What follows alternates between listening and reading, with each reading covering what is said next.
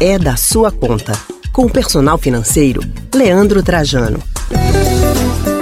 O número de famílias com dívidas em atraso aumentou em setembro, segundo dados da Confederação Nacional do Comércio de Bens, Serviços e Turismo, CNC. O percentual de pessoas com dívidas no país, em atraso ou não, ficou em 65,1%, acima dos 64,8% do mês de agosto e dos 60,7% de setembro do ano passado. Se você ouvinte está nesta situação, mas pretende limpar o seu nome, esta pode ser a sua chance.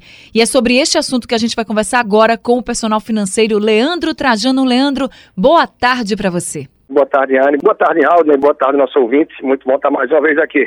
Boa tarde, amigo. E como se organizar então, Leandro, e priorizar as dívidas a serem pagas? É fundamental que a pessoa tenha conhecimento maior, um domínio de suas dívidas. Listando, por exemplo, seja no papel, no Excel, esses dados. É ter numa coluna quem é o teu credor, seja quem você está devendo, a instituição, a pessoa da família, o cartão de crédito, seja for. Outra, qual é o saldo devedor, ou seja, que valor você tem aberto. É importante você saber o que foi combinado. Por exemplo, 10 parcelas, em que parcela você está? Na sexta, na oitava de 10? Qual o valor dessa parcela? Então, ter esse domínio é essencial e saber quais são os juros mensais, os juros anuais que você tem para essa dívida. Com base nisso, fica mais fácil você saber o que priorizar. Normalmente, a primeira coisa a ser priorizada são aquelas dívidas de juros mais altos, aquelas que podem tornar uma bola de neve mais rapidamente sair muito pesadas. Em muitos casos, a dúvida que fica ali, a pessoa que está devendo, é se não quita logo com alguém da família, com algum amigo que está deixando em situação de constrangimento. Então vai muito nessa linha também para que você escolha e possa adiantar da melhor forma possível.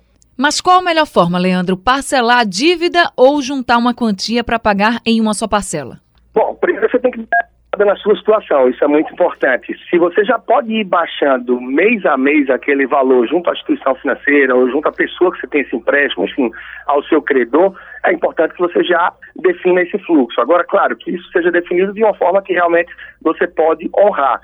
Se tem a possibilidade de você juntar esse montante para com isso tentar negociar e amortizar, pagar a dívida no valor um pouco menor, na verdade, de uma forma negociada, pode ser muito interessante também. Então, é fundamental que você saiba, junto ao seu credor, qual é a forma que se torna mais é, viável de você pagar e mantendo também suas despesas do dia a dia. Afinal, tem muita gente que tenta quitar alguma dívida e que se enrola fazendo novas dívidas com as despesas do dia a dia, seja um condomínio, uma conta de luz, de telefone, é, junto à escola, coisa do tipo.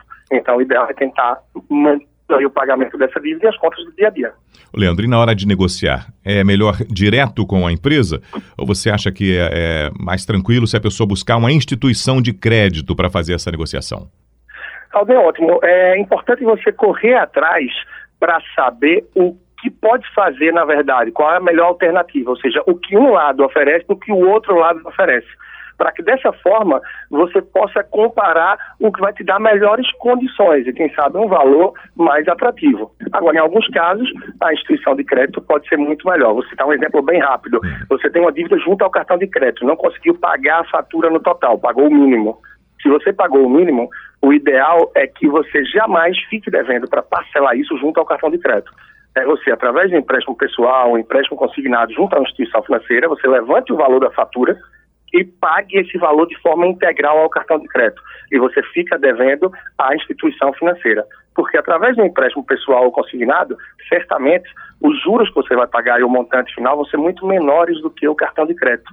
Agora fala pra gente, Leandro, qual a principal dica então para não deixar chegar esse ponto de endividamento?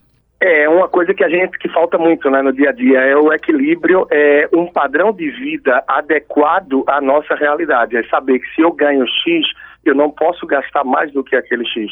Sim ou sim, eu posso correr atrás dos meus sonhos, dos meus objetivos, mas eu tenho que poupar no dia a dia para realizar esses sonhos, para realizar esses objetivos. E eu só consigo poupar se eu gastar menos do que ganho. Então, esse é o ponto crucial: é reconhecer a minha situação financeira e fazer aquilo que realmente eu posso e não aquilo que eu quero e que vai fazer com que eu realize sonhos, realize desejos, mas termine me enrolando e me endividando. Então, ter prudência, cautela e um padrão de vida adequado são pontos chaves para isso. Leandro, você tem no Instagram também o um endereço que a gente pode te acompanhar, né, Leandro? Isso, isso. O Instagram é a, o personal financeiro, você pode me procurar no arroba personal financeiro no Instagram. E para conhecer um pouco mais do meu trabalho também, se você quer aprofundar no tema e se desenvolver, tem algo muito legal que está no ar aí, que é através do site meucrescimentofinanceiro.com, meucrescimentofinanceiro.com. Você pode mandar uma mensagem pelo Instagram e dizer que é ouvinte da Rádio Jornal e você vai ter um acesso diferenciado a esse curso para poder investir na tua vida financeira e nesse crescimento que, sem dúvidas, agrega muito aí para hoje e para amanhã. Ah, que ótimo. Obrigado, Leandro, pela sua participação mais uma vez com a gente aqui na Rádio Jornal. Um grande abraço e até a próxima semana.